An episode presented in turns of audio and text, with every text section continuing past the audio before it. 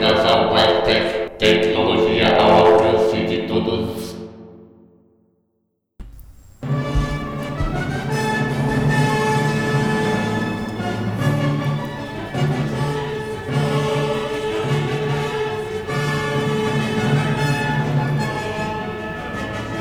Salve galera! Muito bem-vindos ao último episódio regular do podcast da Blind Tech em 2017. Ao fundo vocês ouvem o ato glória do Opus 123 de Ludwig van Beethoven, Missa Solenes. Vamos ouvir mais um pouquinho disso.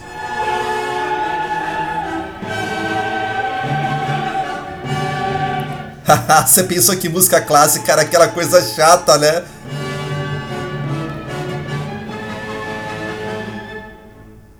Não é, na verdade não é. Música clássica é só o que existe de tudo de bom e que ninguém nunca te mostrou.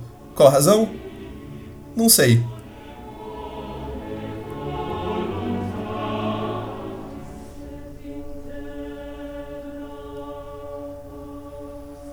E no episódio de hoje, para comemorar muito o final de 2017, só ele, Ludwig van Beethoven, e vocês vão ouvir vários trechos da Missa Solenes, que é, pouca gente sabe, a obra-prima deste grande mestre, e um pouquinho da Nona Sinfonia, que não fica atrás.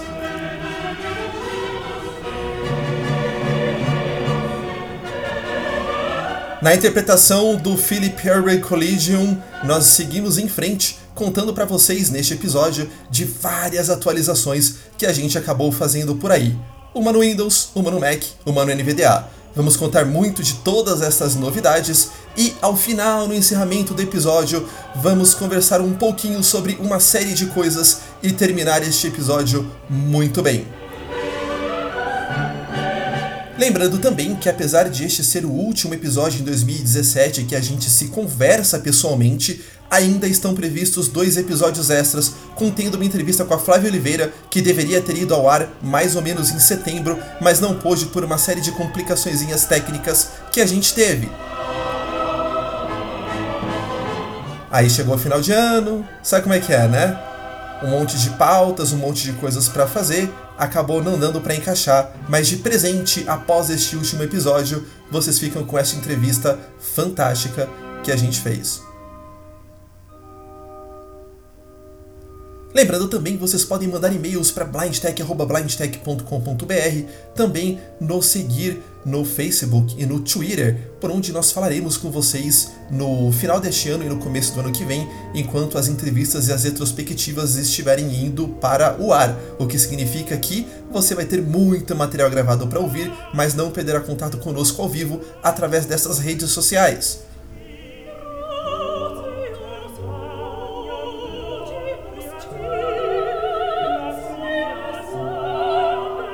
Vocês também podem, claro, mandar e-mails para blindtech.blindtech.com.br com as suas sugestões, sugestões de pauta e críticas.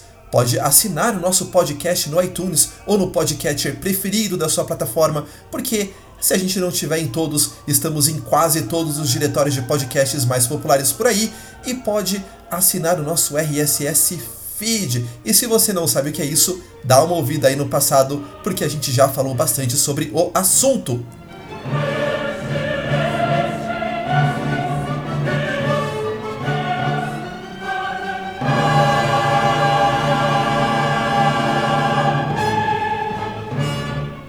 É claro, você pode acessar o site da BlindTech em www.blindtech.com.br. A gente tem artigos escritos e outros episódios anteriores, caso você tenha chegado agora no podcast. Muito, muito bem-vindos! Estamos juntos em 2017 e, se Deus quiser, também em 2018.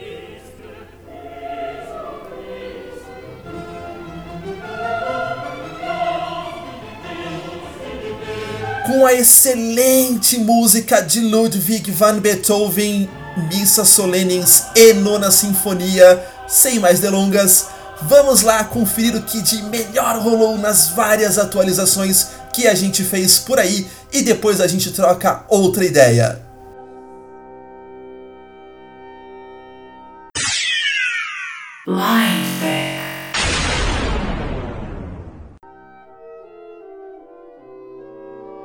Bom, agora no final do ano, quando a gente tem um pouco mais de tempo, não muito, mas um pouco mais e também um pouco mais de segurança, é a hora de fazer umas atualizações que a gente ficou represando por aí. A do iOS pro 11 eu ainda não fiz por uma questão de espaço de memória do telefone que os meus 16 GB aqui não suportam, mas eu fiz as atualizações do Mac pro High Sierra, também do Windows pro Fall Creators Update e do NVDA para 2017.4 4. A gente vai falar de todas elas agora. A primeira, a atualização do macOS. Eu estava muito preocupado porque tinham reports, né, relatórios na Apple Viz dizendo que alguns casos o servidor de fala do VoiceOver estava dando conflito com qualquer outra coisa e a voz não subia mais. E eu tô numa etapa onde eu preciso bastante do meu Mac funcional, mas também não tinha a opção de não atualizar. Acabamos fazendo a atualização da maneira clássica. Fomos lá na App Store, demos lá um upgrade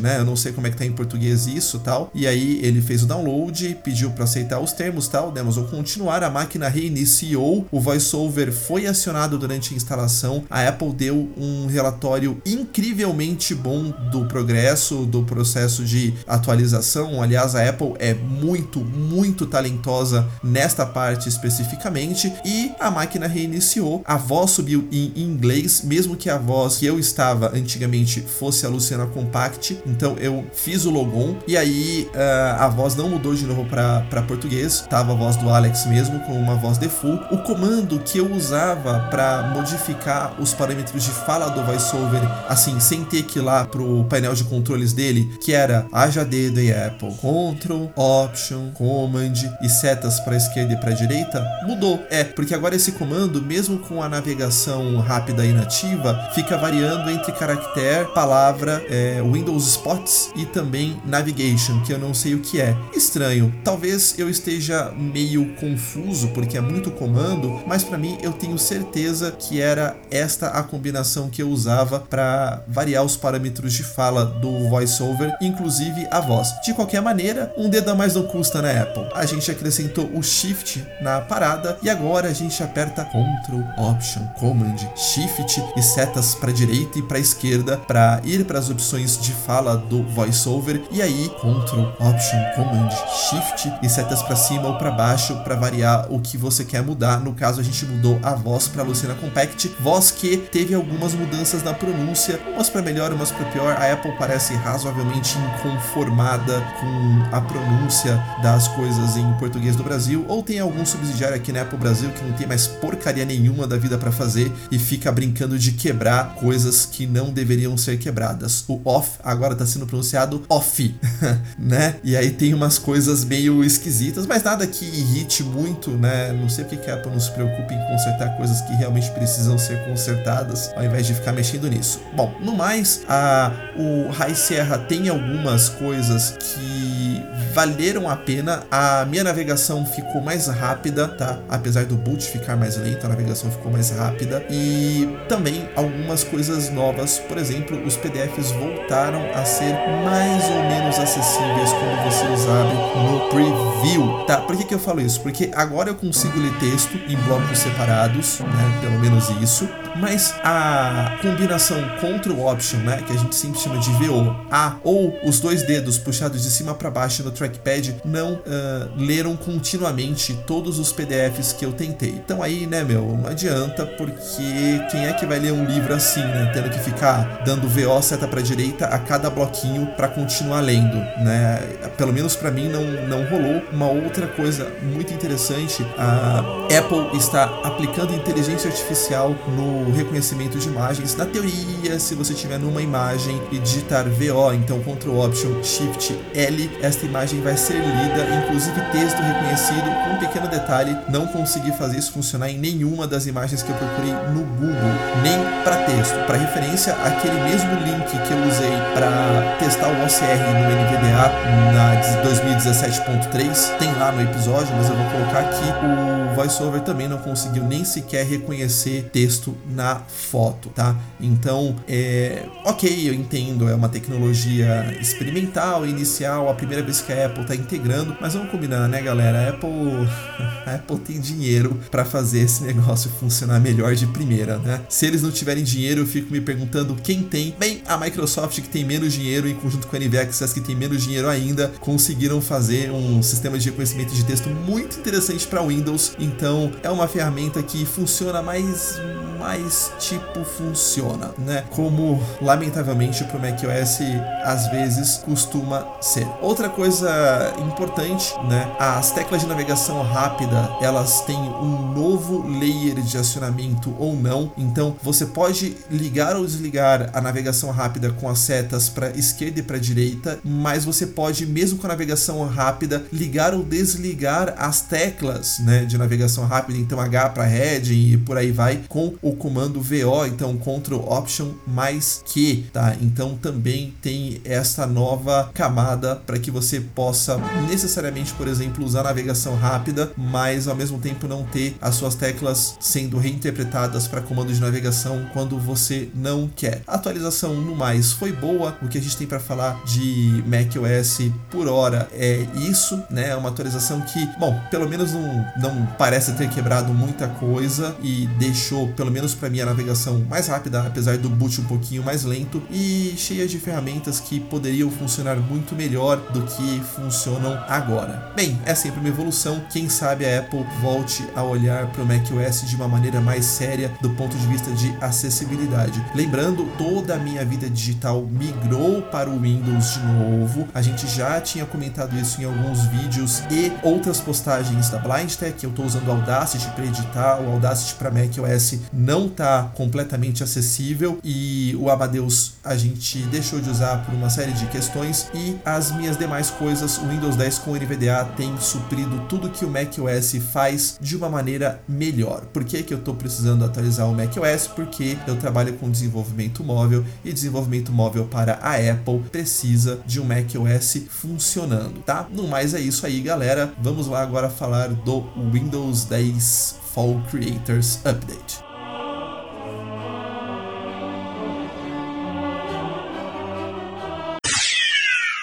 Life.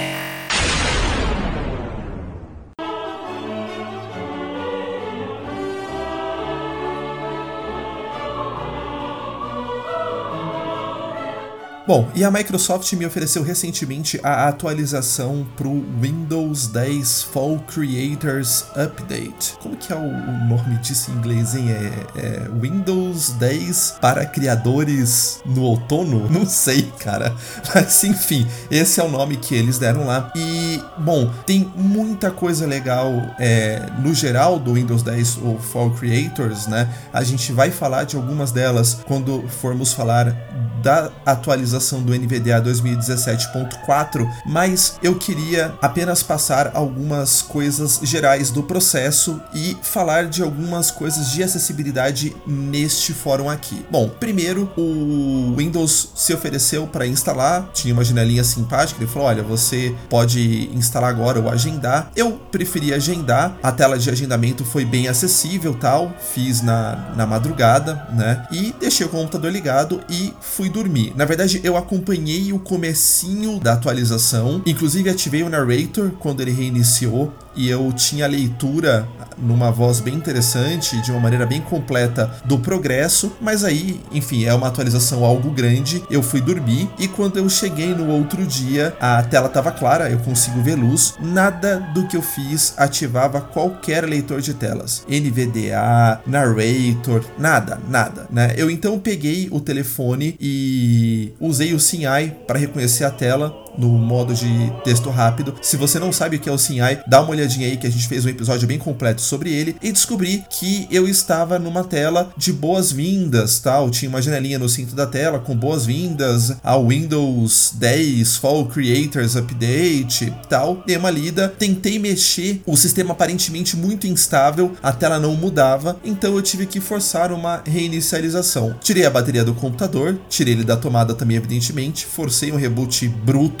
e aí a partir de então o NVDA subiu normalmente, tá? Com esta configuração de máquina, tem que lembrar que ela é uma configuração razoavelmente parruda, então 16 GB de RAM, 1 TB de HD e um processador que não é o i7, mas é o i5 de acho que sétima geração. Então é uma máquina razoavelmente potente. Não notei nenhuma diferença de performance significativa. Também não notei nada em relação ao comportamento do NVDA com os demais componentes do sistema, tá? Basicamente para mim tá tudo igual, né? E então a atualização eu considero que foi um sucesso, considero que foi boa, né? Apesar de por qualquer razão quando ele ter terminado, é, os leitores de tela não terem subido, né? Eu tentei com o headphone USB, tentei na própria placa de som dele, não não adiantou. Também não sei se a máquina ficou parada há muito tempo, enfim, é só este pequeno inconveniente. Né? Para mim, o processo foi exatamente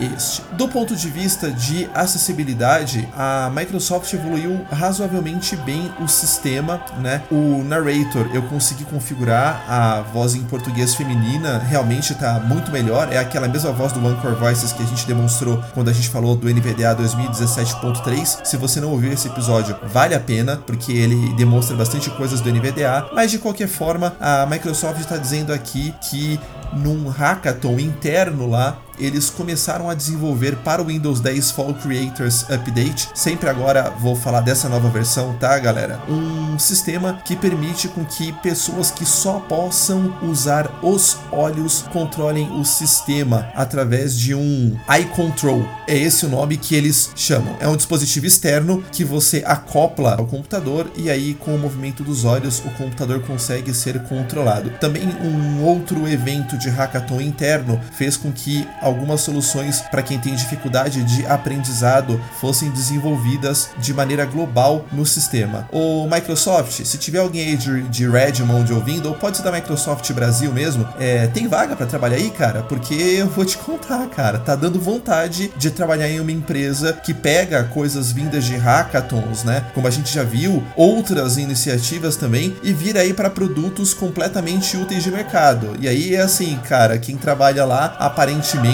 tem a oportunidade de gerar lucro para a empresa e ao mesmo tempo gerar um benefício real para o mundo. Então, assim, cara, tô gostando, tá dando vontade de trabalhar aí. Se precisar de alguém que manja um tiquinho aí de tecnologia assistiva, contacta a gente aqui no blindtech.blindtech.com.br e a gente analisa propostas, né? Realmente é bom, faz bem você ler em, em, em blogs, né, de determinadas companhias que elas estão desenvolvendo produtos de acessibilidade como ideias conceituais que surgiram lá, realmente está dando gosto, né? É, ver essa nova atitude que a Microsoft está tendo nos últimos anos com relação ao mundo, né? Não só os produtos deles, mas em relação a uma nova filosofia de operar enquanto companhia. Bem, além disso, o ditado está começando a aceitar nativamente instruções básicas de edição de texto, além do ditado propriamente dito. Eu tentei testar isso aqui. Eles falam que a tecla é Windows H dentro de qualquer campo editável. Não obtive sucesso, então não sei se é alguma coisa que tem que configurar aqui, não tive tempo. Mas é interessante ver o Windows se desenvolvendo nesse caminho junto com iniciativas como o Dictation Bridge, que estava desenvolvendo possibilidades de comandos, mas até a última vez que eu vi, só para quem tem o Dragon, não para quem usa o ditado padrão do Windows, né? Enfim, a gente deve chegar a um ponto em que para mim ser produtivo às vezes eu vou dar um comando pro computador do tipo computador verificação ortográfica, ao invés de ter que ficar é, decorando teclas de atalho ou acessando algum ribbon ou qualquer coisa assim, ou eu vou falar computador e é e aí a minha janela do IE é aberta ou do Firefox que seja, vai vir ao invés de eu ter que ficar dando um monte de alt tab procurando. Enfim, bom saber que a gente está evoluindo neste assunto também. Uma outra coisa muito interessante neste mesmo esquema de ferramentas globais é que a Microsoft desenvolveu um filtro de cores para quem tem daltonismo e como é global no sistema, não interessa se as aplicações suportam ou não, isso é configurado no sistema e é, vamos dizer assim, aplicado para todos os cenários.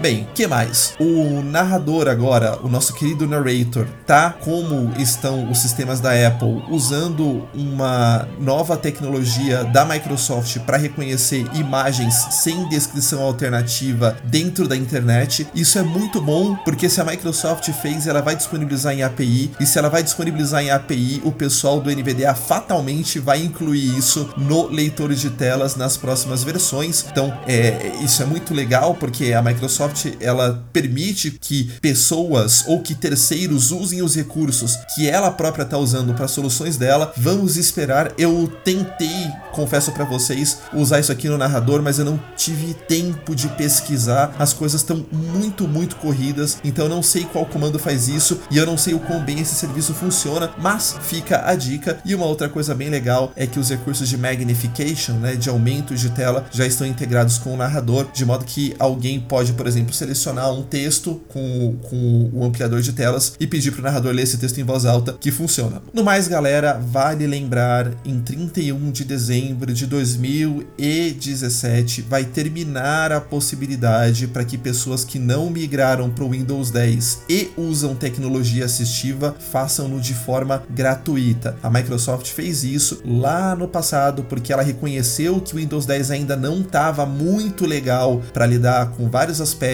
de interação com leitores de tela, com tecnologias assistivas. Então, para quem não usava esse tipo de coisa, o prazo já acabou faz tempo e a Microsoft, numa postura séria, numa postura honrada, falou: olha, eu vou estender isso para que usuários de tecnologia assistiva possam atualizar daqui a pouco, quando o meu sistema já estiver bom para trabalhar com leitores de tela a Microsoft manteve a palavra e, cara, a Blind Tech cansou de aconselhar as pessoas para não atualizarem para o Windows 10 nos primeiros estágios do desenvolvimento deste sistema, porque claramente todos os fabricantes de leitores de tela recomendavam para esperar que a coisa ainda não estava legal. Mas caso você, sei lá, esteja em Marte ou esteja começando a ouvir a Blind Tech agora, isso mudou, galera. Mudou. O Windows 10 sim está compatível com leitores de tela, talvez seja o melhor sistema operacional que eu tenha usado depois do Windows 2000, guardadas todas as proporções e tal, em termos de compatibilidade com tecnologia assistiva. Então, nós sim recomendamos que se se você ainda não atualizou para o Windows 10 e é usuário de tecnologia assistiva, que você faça-o tão logo quanto possível, porque em 31 de dezembro acaba o prazo e aí se você quiser você vai ter que pagar uma graninha. Lembrando, lembrando, né, seu computador precisa ter uma especificação de hardware razoável, não dá para você querer rodar o Windows 10 em qualquer computador que está com Windows XP. Você precisa pensar direitinho se você quer ou não atualizar. O que a gente está dizendo é que a Blind Tech recomenda esta atualização, desde que é claro, seu computador tenha condições de rodar o Windows 10, que é um sistema mais pesado em comparação com o XP ou mesmo com o 7, de maneira tranquila, né? Se a única coisa que estava impedindo a atualização era medo das tecnologias assistivas funcionarem direitinho, atualize sem medo. Lembrando, lembrando que você precisará da última build do JAWS 18 ou da primeira build do JAWS 2018, né? Que seria a versão 19, mas agora está renomeada, para usar todos os recursos do Windows 10 Fall Creators Update. Então, se você usa JAWS e você não consegue atualizar o JAWS de maneira fácil, se a sua SMA acabou, alguma coisa assim, se você não tem uma licença de JAWS mais moderno, então neste caso você poderá querer não atualizar o Windows 10, porque senão você vai ter que comprar uma licença mais nova do JAWS, certo? Mas se você usa o NVDA, tá tudo tudo certo. A gente vai falar daqui a pouquinho sobre o NVDA 2017.4, coisas inacreditáveis, está muito boa a atualização. Então, vai na fé, pode atualizar para o Windows 10 porque o Windows 10 está ficando cada vez melhor.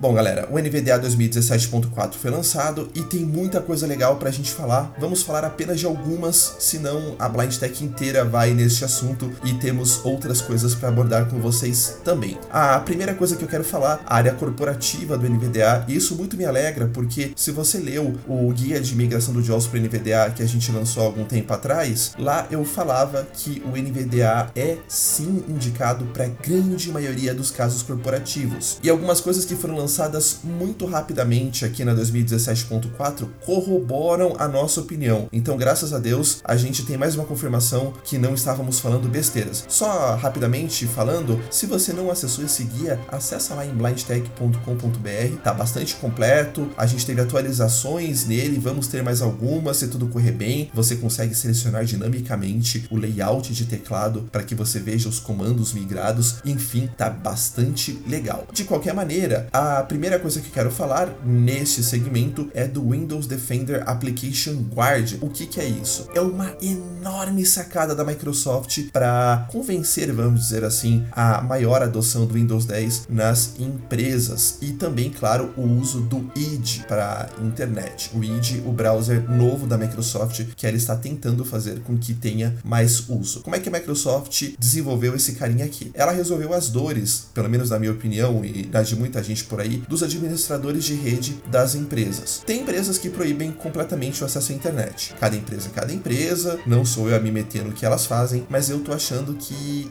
isso tá meio fora de moda. Sabe como é que é, né? Não adianta você tentar cortar a liberdade dos seus funcionários se eles podem ir pro celular e acessar esta mesma internet ali do lado da máquina. Então, tem empresas que permitem o acesso à internet e de qualquer maneira, às vezes a pessoa precisa fazer pesquisa, tal, enfim, né? Mas isso tem um custo. Qual é o custo? O medo enorme de que algum funcionário acesse algum site não confiável ou mesmo um site confiável que tenha sido contaminado com alguma coisa e a partir desta máquina, todas as máquinas que estão conectadas na rede da empresa também se contaminem. A gente já viu esse tipo de coisa acontecer muitas vezes. Às vezes, é claro, o cara tá acessando algum site de pirataria, de conteúdo adulto ou de gaming, que a gente sabe que tem esse tipo de coisa, mas às vezes também, como eu acabei de dizer, o cara tá simplesmente acessando um site idôneo que foi de alguma forma contaminado. E aí, como é que fica, né? A Microsoft pensou qual seria uma solução bem interessante para esse negócio. E se a gente rodasse o browser em uma máquina virtual? Aí tudo bem, né? Porque o cara pode contaminar a máquina virtual à vontade, a gente só precisa isolar esta máquina da rede como um todo. E, bom, a hora que o cara fecha o browser, a máquina é destruída e toda a contaminação que tiveram tanto trabalho para fazer o site exploitar, enfim, tal, é destruída. Assim foi pensado e assim foi feito. Uma sacada muito legal da Microsoft. Só que aí fica a dúvida, né? E os leitores de tela? Porque o que a Microsoft fez é, através do Hyper-V, que seria uma espécie de VMware lá da Microsoft, eles não estão subindo um sistema operacional inteiro para suportar a internet. Ou se estão, isso é transparente para o usuário. O usuário não vai conseguir até onde eu consegui depreender, porque eu não testei esse recurso, né? Ele é só para Windows Enterprise, o meu aqui não é, mas até onde eu consegui depreender, o usuário não vai ter nessa instância virtual para acessar a internet um desktop, um painel de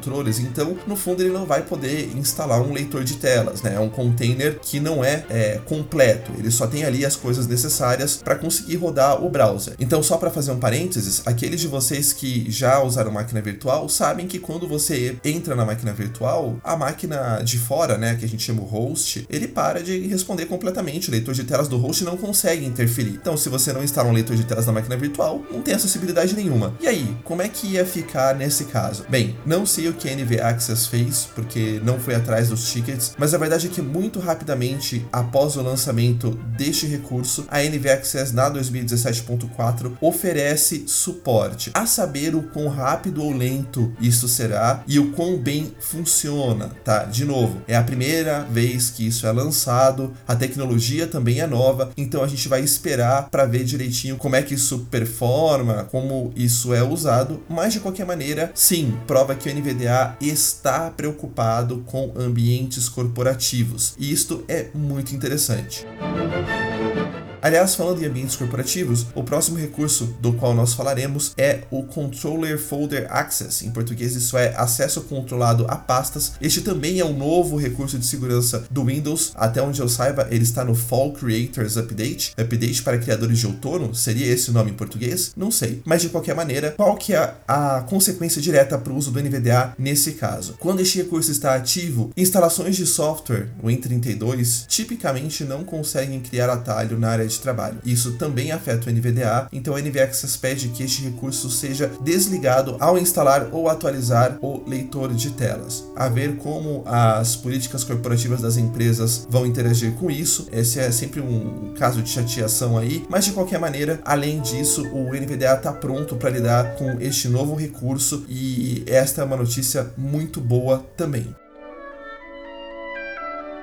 É bom lembrar que o NVDA não será mais rodado no Windows XP e no Windows Vista, além do Windows 2003 Server, Windows 7 e Windows 2008 sem Service Packs, esses dois últimos. Eu lido com o pessoal da NV Access faz muito tempo e eu sei que eles estão cientes de que tem muita gente que precisa usar o Windows XP ainda ou Windows Vista que seja, principalmente em máquinas com menos poder de processamento e a NV Access faz tudo, tudo que ela pode para se manter compatível com o maior número de sistemas operacionais possíveis. Mas dessa vez, realmente, manter o código para ainda ser compatível com esses sistemas estava muito pesado e eles tiveram que tomar esta decisão. A Microsoft também, é bom lembrar, já não oferece mais suporte a estas versões, então, de qualquer maneira, quem está usando toda esta gama de sistemas pode usar 2017.3, que é uma excelente versão, e as pessoas que estão usando sistemas operacionais novos, ou pelo menos os suportados, poderão continuar a atualizar normalmente, tá bom? Então fica a dica aí, se você não consegue usar Windows 7 Service Pack 1 ou Windows 2008 RC2 Service Pack 1 ou mais modernos, você não conseguirá mais atualizar para futuras versões do NVDA. Próxima novidade, no modo de navegação, então internet e em alguns outros aplicativos, o comando NVDA key, né, ou então o caps look ou o insert, mais o F7, agora além de landmarks, links e headings, também apresenta a lista de campos de formulários e botões. Isso é uma coisa bem legal, porque eles estão estendendo isso, aumenta bastante a produtividade dependendo do site que você tem que usar. Aliás, falando nisso, o o atalho E dentro do modo de navegação reconhece mais tipos de campos editáveis, então dependendo do tipo de aplicação que você está usando, isso vai aumentar a sua velocidade de navegação, porque você conseguirá acessar esses campos de maneira mais rápida. Alguns dos comandos, quando você usa navegação rápida, não avisam mais quando você sai de alguma coisa, então era muito comum, por exemplo, você tá, por exemplo, dentro de um botão que está dentro de um landmark, dentro de uma lista, e aí você apertar um B para sair sair e ir pro próximo botão. Aí antes de ir, ele falava fim da lista, fim da região, fim de não sei o que, botão, né? Esses fim, fim disso, fim daquilo e tal, o NVDA não tá mais falando quando você tá usando teclas de navegação rápida. Muito legal, isso azucrinava a cabeça da galera e é bom saber que NVDA Access está ficando cada vez mais eficiente nesse tipo de coisa, né? Coisas que o, o, o JAWS ainda às vezes é um pouquinho melhor, então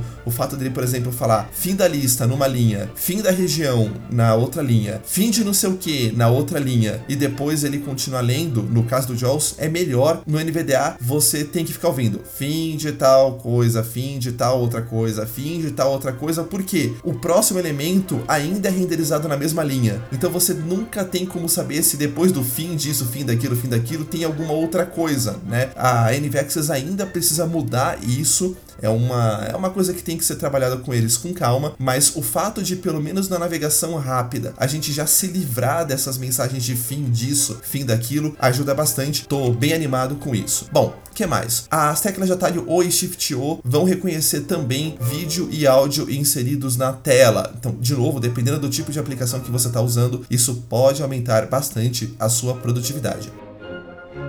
Uma outra propriedade muito boa é que o suporte a conteúdo matemático acessível, a gente chama isso em inglês de Accessible Math, dentro dos livros Kindle tá começando a ser suportado. E aí, galera, é assim, vamos pensar que tem muito livro escolar que deve começar a ser, se é que já não está sendo distribuído em Kindle. Se não livros escolares, provavelmente livros para nível universitário. Então, esse tipo de coisa é muito importante porque, novamente, né, é, Braille seria o modo preferido, mas quem tem dinheiro para comprar uma linha Braille legal ou então quem tem tempo e recurso para esperar as pessoas ficarem convertendo livros em Braille quem tem coluna para carregar todos esses volumes nas costas, então, sei lá, é, é até injusto, na verdade, porque, enfim, pelo menos para matemática eu, eu sempre fico mais à vontade com folhas em braille, mas infelizmente ou lamentavelmente não rola, né? O mundo moderno tá ficando cada vez mais incompatível com a, a ideia de, de braille, né? É, enfim, uma boa parte dessa incompatibilidade é por causa do custo da linha braille, mas ainda assim tá incompatível e saber que é, bom, primeiro, a especificação do Accessible Math, né, matemática acessível, está se desenvolvendo. E segundo, que soluções livres e grandes parceiros, fornecedores de conteúdo, como a Amazon e a NV Access, né, estão se unindo para fazer com que isso funcione com leitores de tela. Bem, isso é, é maravilhoso e ajuda a olhar o nosso futuro com um ar um pouco mais leve aí para a galera que está começando a encarar a parte de exatas. Aliás, por falar em matemática acessível, o NVDA 2017.4 também corrigiu um bug e agora você consegue, olha só que legal, ter acesso ao modo de matemática acessível no Chrome, que você já tinha, sem ter o Firefox instalado. Porque antigamente você precisava ter o, Firefox instalado para que isso funcionasse no Chrome. Extremamente bizarro, mas era assim que funcionava. Não mais agora, se você quiser não ter o Firefox instalado, você poderá se beneficiar do Accessible Math no Chrome sem nenhum problema. Mais duas coisas muito importantes, na verdade três. A primeira delas é que o NVDA 2017.4 já oferece acesso de novo, né? Primeira implementação, a gente não sabe como vai ser direito, mas a modo x86 emulado em ARM64. O que é que isto significa? Bom, vamos lá rapidamente. Todos, até onde eu saiba, né? Talvez tenha alguma exceção, mas a grande maioria dos dispositivos chamados chamados dispositivos móveis, telefones celulares rodando iOS, aliás, iOS sim, são todos, Telefone, eh, telefones rodando Android e tablets no geral não usam o processador Intel, que é o que o seu computador usa. Quer dizer, pode ser que o seu computador use um AMD, mas enfim, não usa processamento compatível com a especificação que nós chamamos de x86, x64. Eles usam um tipo de arquitetura de processamento chamada de ARM. A gente não vai entrar aqui na parte técnica, mas a verdade é que o ARM tem se mostrado muito mais vantajoso para dispositivos móveis. A Intel tenta de tudo quanto é jeito entrar nesse mercado, mas está difícil, né? Nós temos, acho que de, de dispositivo móvel, uma versão do Surface, que é um tablet da Microsoft usando Intel, né? Uh, mas, enfim, queiram ou não, o ARM está dominando completamente o mercado. Não vejo a Apple e grande parte se é que alguma das fabricantes de Android vai migrando para Intel nesse estágio. Então, se a Microsoft quer estar presente em tablets para competir com os iPads, ela precisa de um Windows compilado, né, que tem um código binário capaz de rodar na arquitetura ARM. Bom, qual é o problema? O problema é que o Windows é forte uh, muito porque você tem aplicativos que estão no PC, então todo mundo usa, compilados justamente para quê? Para a arquitetura do PC, para a arquitetura x86, x64. Então, o Intel, Pentium, i5, i7 ou processadores da AMD que respondem a essa especificação. Obviamente, para que você faça esses caras rodarem na arquitetura ARM, não basta só a Microsoft compilar o Windows. Ela tem que compilar o Windows em ARM, o Windows tem que fornecer todas as chamadas de funções, as chamadas de API que esses softwares fazem para que, evidentemente, eles continuem funcionando. E estes softwares precisam ser recompilados eles próprios também em versões para arquitetura ARM para que eles funcionem. Então, mesma coisa, Windows ARM, chamadas de API compatíveis, softwares compilados para ARM. Como é que você convence todos os desenvolvedores de softwares de aplicativos Win32 que estão espalhados por aí a compilar os seus softwares para ARM. E mais, como é que você garante que as suas APIs na versão ARM, enquanto sistema operacional, sejam compatíveis com essas chamadas? Bem, ou você começa um trabalho que tem duração indefinida e altíssima chance de falha, ou você constrói o que? Um emulador. E se você construir um emulador,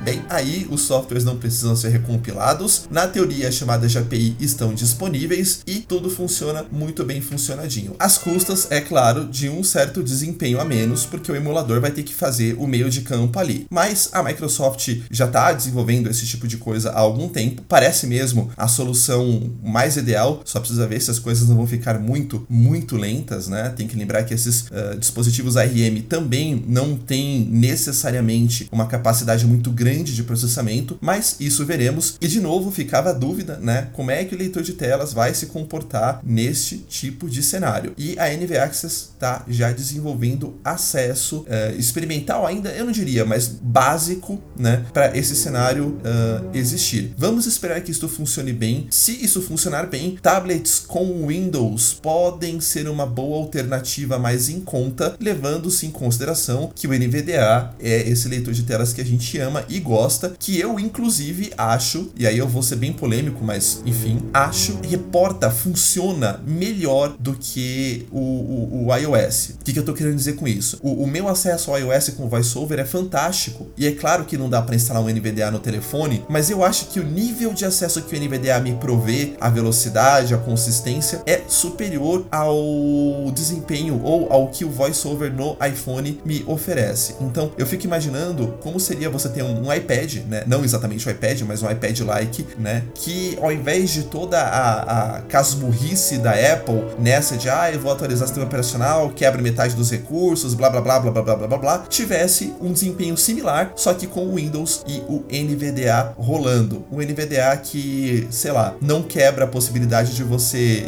digitar a cada troca de versão, como a Apple andou quebrando por aí. Então, muito animado. Vamos só experimentar, né, com, com o passar do tempo, ver o quanto isso fica lento ou não de qualquer maneira, mas saber que o NVDA 2017.4 já pode rodar neste modo com a Microsoft é, emulando o x86 em ARM, isso me deixa bastante feliz.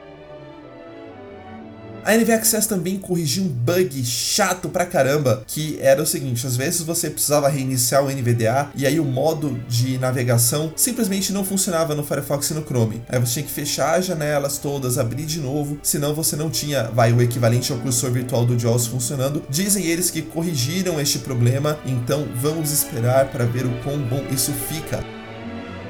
Por último, o NVDA agora anuncia mensagens sobre carregamento de bateria automaticamente e ele também vai anunciar quando a orientação da sua tela muda. Isso é muito legal porque às vezes, né, você bate sem querer o Ctrl Alt seta para cima ou seta para baixo, ou seta para direita ou seta para esquerda, e antigamente a orientação da sua tela mudava e ninguém falava nada, e aí chegava alguém e falava: "Ô, sua tela tá completamente de ponta cabeça", ou sua tela tá de lado, né? E você não tinha como como saber é, qual posição que a sua tela estava. Agora você já tem. Então ele fala lá paisagem ou retrato. A única coisa que eu me ressinto um pouco e que eu acho que eles poderiam ter tomado cuidado é que eu consigo ter, por exemplo, essas duas posições invertidas. Então, por exemplo, eu consigo ter uma, a minha tela na posição vertical, mas eu também consigo ter ela na posição vertical em ponta cabeça. E isso ele não avisa, né? Ele só avisa se a tela está na posição horizontal ou vertical. Então já ajuda para você, né, quando alguém fala, oh, sua tela tá errada para você pelo menos saber, né, ou quando você mudar automaticamente, você vai ouvir ele falando lá retrato, paisagem, você fala, opa, mudei a tela de orientação aqui sem querer, é, já ajuda, mas poderia estar um pouco mais completo. Acho que do, do NVDA é isso. Lembrando, tem muitas outras atualizações, tem link aí para vocês, então entrem para quem usa Braille, um monte de coisas mudou. É, se vocês quiserem, acessem lá o log de mudanças que vocês têm acesso completo a tudo, tudo que rolou na 2017.4.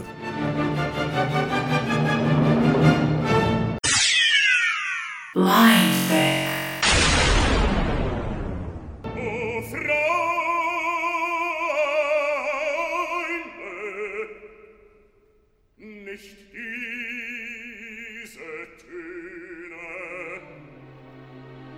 galera, antes de encerrar esse episódio, eu queria trocar uma ideia rápida com vocês a respeito do podcast, de um monte de coisas que aconteceram em 2017 no geral. Eu vou falar um pouquinho da minha vida pessoal, mas vou falar bastante do podcast também. 2017 foi um ano bem interessante para Blind Tech. Lembrando, tá? A gente vai tentar colocar a entrevista que está gravada, mas ainda não editada com a Flávia Oliveira. Essa entrevista deveria ter ido ao ar na época das nossas férias, mas a gente teve um problema de edição e depois chegou o final de ano com todas as atualizações do JAWS, do NVDA, do Windows, com SymI, com um monte de outras coisas. Final de ano é sempre muito agitado e nós vamos tentar agora então colocar nas duas próximas semanas a entrevista com a Flavinha. Então o ano ainda não acabou para Blind Tech, mas provavelmente nós nos falaremos pessoalmente no podcast mesmo só lá em janeiro de 2018, se Deus assim permitir. Vocês podem, deveriam, por favor, seguir as nossas redes sociais, porque se acontecer alguma coisa no meio do caminho, é por lá que a gente vai se conversar, vai trocar uma ideia, ou por vídeos no Facebook, ou então por posts no Twitter, enfim, mas vamos lá. 2017 foi um ano muito, muito intenso para este que vos fala, certo? Foi o ano em que eu terminei a minha pós-graduação em desenvolvimento de aplicações para dispositivos móveis e internet das coisas pela FIAP. Foi um ano aonde eu voltei depois de muito tempo a trabalhar com pesquisa e desenvolvimento. Então tem alguns projetos que estão cozinhando aqui. Quando for a hora a gente vai falar com vocês. A gente já andou fazendo algumas coisas e foi um ano aonde, graças a Deus, muito do trabalho que vocês vocês acompanharam, então desde a metade lá de 2016, vocês estão vendo eu gravar com gripe, gravar com voz cansada, gravar de forma irregular por causa da pós-graduação. Fiquei bastante afetado do ponto de vista de saúde. Foi uma porrada após, mas graças a Deus valeu bem. Este ano também foi um ano em que eu tive uma oportunidade maior de me envolver com a comunidade de tecnologia em geral. Sempre, sempre ajudando a levar a mensagem de que deficientes visuais são capazes de programar, de trabalhar, de ter um convívio social legal. Eu palestrei no Dev Day em Belo Horizonte e também palestrei duas vezes no TDC, para quem não sabe o que é, é o The Developers Conference lá em Porto Alegre. A gente falou bastante sobre como cegos programam computadores e também mostrou como alguns cegos empreendedores conseguiram resolver problemas que afetavam outros cegos e ganhar dinheiro com isso também. Além disso, eu tive a enorme oportunidade de gravar junto com o Magu uma entrevista para o Pode Programar, que é um podcast muito conceituado que trabalha com programação, trabalha com diversidade, enfim, foi bastante gratificante e nós temos também um outro podcast de grande circulação que a gente ainda não vai divulgar qual, mas fiquem ligados no Facebook e no Twitter, porque a gente vai, assim que a coisa estiver gravada, pronta, falar para vocês. Estaremos, se Deus permitir, eu, o Magu, o Alexandre Costa e a Sara Barreto, que é outra garota cega programadora espetacular com quem eu tive a oportunidade de conviver bastante nesses últimos dois anos. Nós três estaremos nessa. Se tudo correr bem, vai ficar um podcast bastante legal. A gente posta os links aí para vocês acompanharem. No mais, este foi um ano em que a Blind Tech, até pelas palestras e por outras entrevistas e podcasts e tudo, cresceu bastante. Muita gente chegou até hoje, nós recebemos e-mails de gente que não sabia da Blind Tech, conheceu. Tem uma galera nos seguindo no Twitter, tem uma galera nos seguindo no Facebook. A gente está em média publicando um episódio a cada três semanas e falamos bastante coisas sobre sobre o mundo da tecnologia assistiva em geral e demonstramos aplicativos e outras coisas que definitivamente ninguém fez em português, nem no Brasil, nem em Portugal, nem em qualquer outro lugar. a gente vai, para quem é novo no podcast agora, colocar a retrospectiva 2017 a partir de janeiro de 2018. Então, se você não ouviu os episódios passados, ouça as retrospectivas, porque nós colocamos vários pedacinhos de vários episódios para aguçar assim a vontade de vocês ouvirem ou de quem ouviu reouvir de novo para relembrar alguma coisa que a gente eventualmente falou em 2017. Então nós não vamos passar a limpo agora tudo que aconteceu nesse ano, porque já vamos fazer isso na retrospectiva a partir de janeiro de 2018, tudo sempre se Deus permitir, claro. E no mais, a minha vida pessoal foi bastante intensa neste ano aqui de 2018. Tivemos a conclusão da pós-graduação, tivemos uma mudança de projeto, né? Depois de seis anos e meio cuidando muito intensamente do internet banking lá da empresa onde eu estou, que é uma empresa do setor financeiro, vocês já sabem disso. Eu deixo a internet, lembrando, tá? É, eu sempre atuei na engenharia back, né? Então não, não mexo com acessibilidade, essa parte. Mas enfim, o fato é que depois de seis anos e meio, eu tô deixando tudo para trás e indo assumir uma posição também na engenharia, mas dessa vez trabalhando com desenvolvimento móvel. Então a gente vai encarar desenvolvimento Apple de frente. É disparado dos três modos. Se você quiser quatro, né? Então os aplicativos híbridos lá com Cordova e similares, né? O PhoneGap e tal. O desenvolvimento cross-Xamarin, que é único no sentido de que ele é cross, mas ao mesmo tempo ele é nativo, pelo menos para iOS, para Android ele usa o Monotouch, mas beleza. E aí você tem o desenvolvimento Android puro, Android nativo em Java ou agora em Kotlin, e você tem o desenvolvimento Apple nativo em Objective-C ou Swift. De todos esses, o desenvolvimento Apple é disparado o menos acessível. O Xcode, que é o ambiente de desenvolvimento da Apple, é extremamente rude, não produtivo, pouco usável, enfim, é uma coisa extremamente enrolada, não funciona bem sabidamente com leitores de tela e, enfim, mesmo assim, eu tô encarando isso e tenho níveis iguais de angústia, expectativa e esperança de que a gente consiga, dentro das nossas limitações e características, fazer um bom trabalho. Graças a Deus, tô assumindo esta mudança, né, de carreira que a gente está planejando que aconteça há algum tempo. No mais, o Blindando foi uma realização que começou a acontecer agora em 2017 e para quem não sabe o que é, dê uma olhada em blindando.com.br. Esse é um projeto que a Atena tá tocando em frente e eu tô ajudando ela com tudo que eu posso, mas graças a Deus virou. Isso também é muito legal porque além de tecnologia, a gente tá falando sobre entretenimento e turismo para cegos de uma maneira que, cara, sinceramente, ninguém ainda fez em português, pelo menos. Acho que isso na boa, eu acho que ninguém ainda fez no mundo. Então vale a pena, o projeto tá evoluindo, tá crescendo. A Blind Tech, como eu já falei, tomou proporções maiores, então o número de views está muito alto em comparação com o que costumava ser, né? E isso está fazendo com que a plataforma como um todo amadureça. Então eu tenho trabalhado bastante aí alguns dos finais de semana em que a gente não manda episódio pro ar, para que essa plataforma fique, tanto ela quanto a do Blindando, mais robusta, mais rápida, mais segura, conforme o projeto vai evoluindo, a gente vai precisando precisando evoluir a plataforma junto. Essa é uma das razões pelas quais a gente não consegue mais mandar tanto episódio em sequência para o ar, mas de qualquer maneira, esses desenvolvimentos eles tendem a parar um pouco depois de um certo tempo. E aí, se tudo correr bem, a gente continua aí. O meu ideal é publicar cada duas semanas. A gente tá publicando a cada três semanas em média ultimamente. Vamos ver se a gente consegue acertar isso. Para 2018 tem muita, muita coisa boa vindo aí a gente está começando a pegar Linux com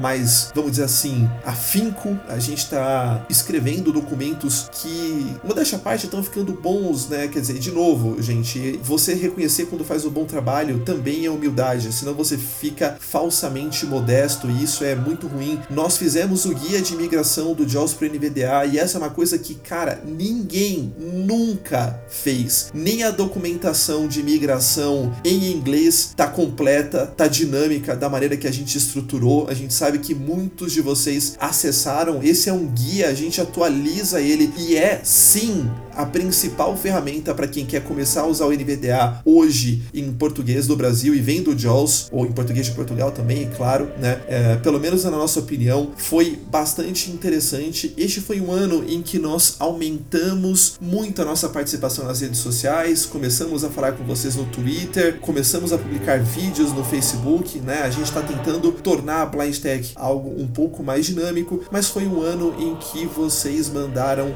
menos e-mails do que costumavam mandar. E aí, galera, é assim, por favor, escrevam, comentem, publiquem no Facebook, porque a gente precisa muito, muito de entender que vocês estão aí, de sentir vocês aí conversando, participando com a gente, né? É, o número de views está subindo, é legal, é legal. A Blind Tech é extremamente desgastante, ela consome. A gente está tentando manter o podcast e os artigos e a plataforma tudo numa boa qualidade plástica, né? Quer dizer, a gente se preocupa com música, se preocupa com ritmo, a gente se preocupa em variar, em fazer Blind Tech Express, isso e aquilo. E a gente vê o número de views subindo, a gente sabe que vocês estão aí, mas vocês não falam. Cadê vocês? Mandem e-mails, comentem, cutuquem, se metam, ajudem a fazer da Blind Tech um espaço cada vez mais compartilhado, que é pro que ela foi criada, mas enfim, é 2017 foi um ano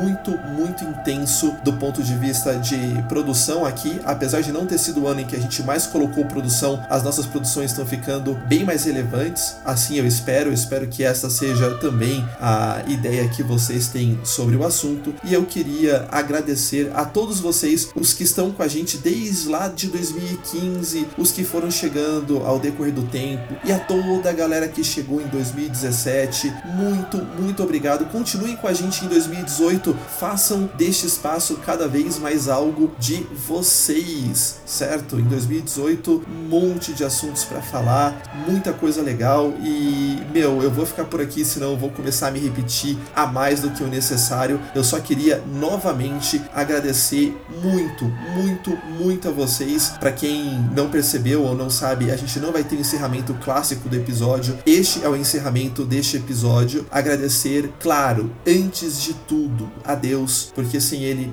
nada, nada, nada na minha vida, na vida de ninguém, de modo algum, teria acontecido. Então, muito obrigado a Deus. Agradecer a Atena por estar sempre do lado, participando dos bastidores do projeto e agradecer a vocês ouvintes por este ano que a gente passou juntos e convidá-los a ouvir a entrevista da Flavinha que ainda vai pro ar e a estar conosco em 2018. Galera, muito, muito obrigado.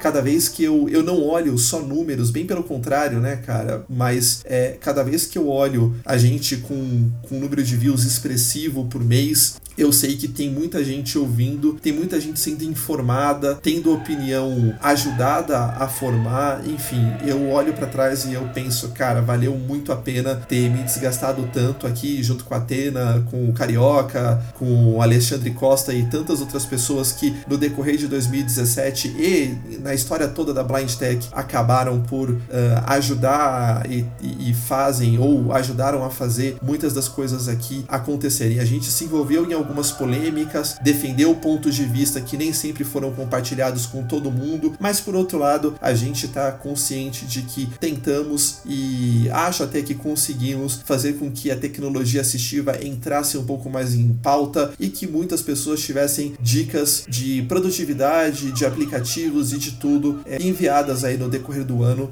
e, em última análise, que a gente tenha conseguido melhorar, ou se não melhorar, divertir um pouco mais a vida aí de vocês que andaram conosco. Para quem chegou no podcast agora e gosta da área de tecnologia assistiva, vale a pena ouvir os episódios anteriores, tá, galera? Muito pouco do que a gente falou aqui tá desatualizado. É claro que tem episódios tipo do iOS 9, iOS 10, que ficam como registro da época, mas de resto, galera, tem muita coisa muito legal então vale a pena ouvir. E novamente agradecemos a Deus em primeiro lugar, a Atena, o Carioca, o Alexandre Costa, a Clarissa Crossfield que está com a gente desde o começo também, ouvindo, sugerindo, e a tantos, tantos outros ouvintes. Muito obrigado, galera, por 2017, um ano que teve a sua cota de problemas, tanto na Blind Tech quanto na minha vida pessoal, mas teve uma cota maior. Glorificado seja Deus de vitórias e um monte de coisas que aconteceram. Muito obrigado por 2017. Ouçam a entrevista da Flavinha. Feliz ano novo, boas festas para aqueles de vocês que comemoram, não é o meu caso, mas bom ano novo, que 2018 seja um ano muito legal para todos vocês, que em 2018 nós consigamos continuar mandando a Blind Tech o blindando pro ar, sempre falando e ajudando a fazer a tecnologia assistiva cada vez mais algo ao alcance de todos, com todos vocês juntos. Muito, muito obrigado pelo carinho, galera, pelo companheirismo e pela audiência e até a próxima.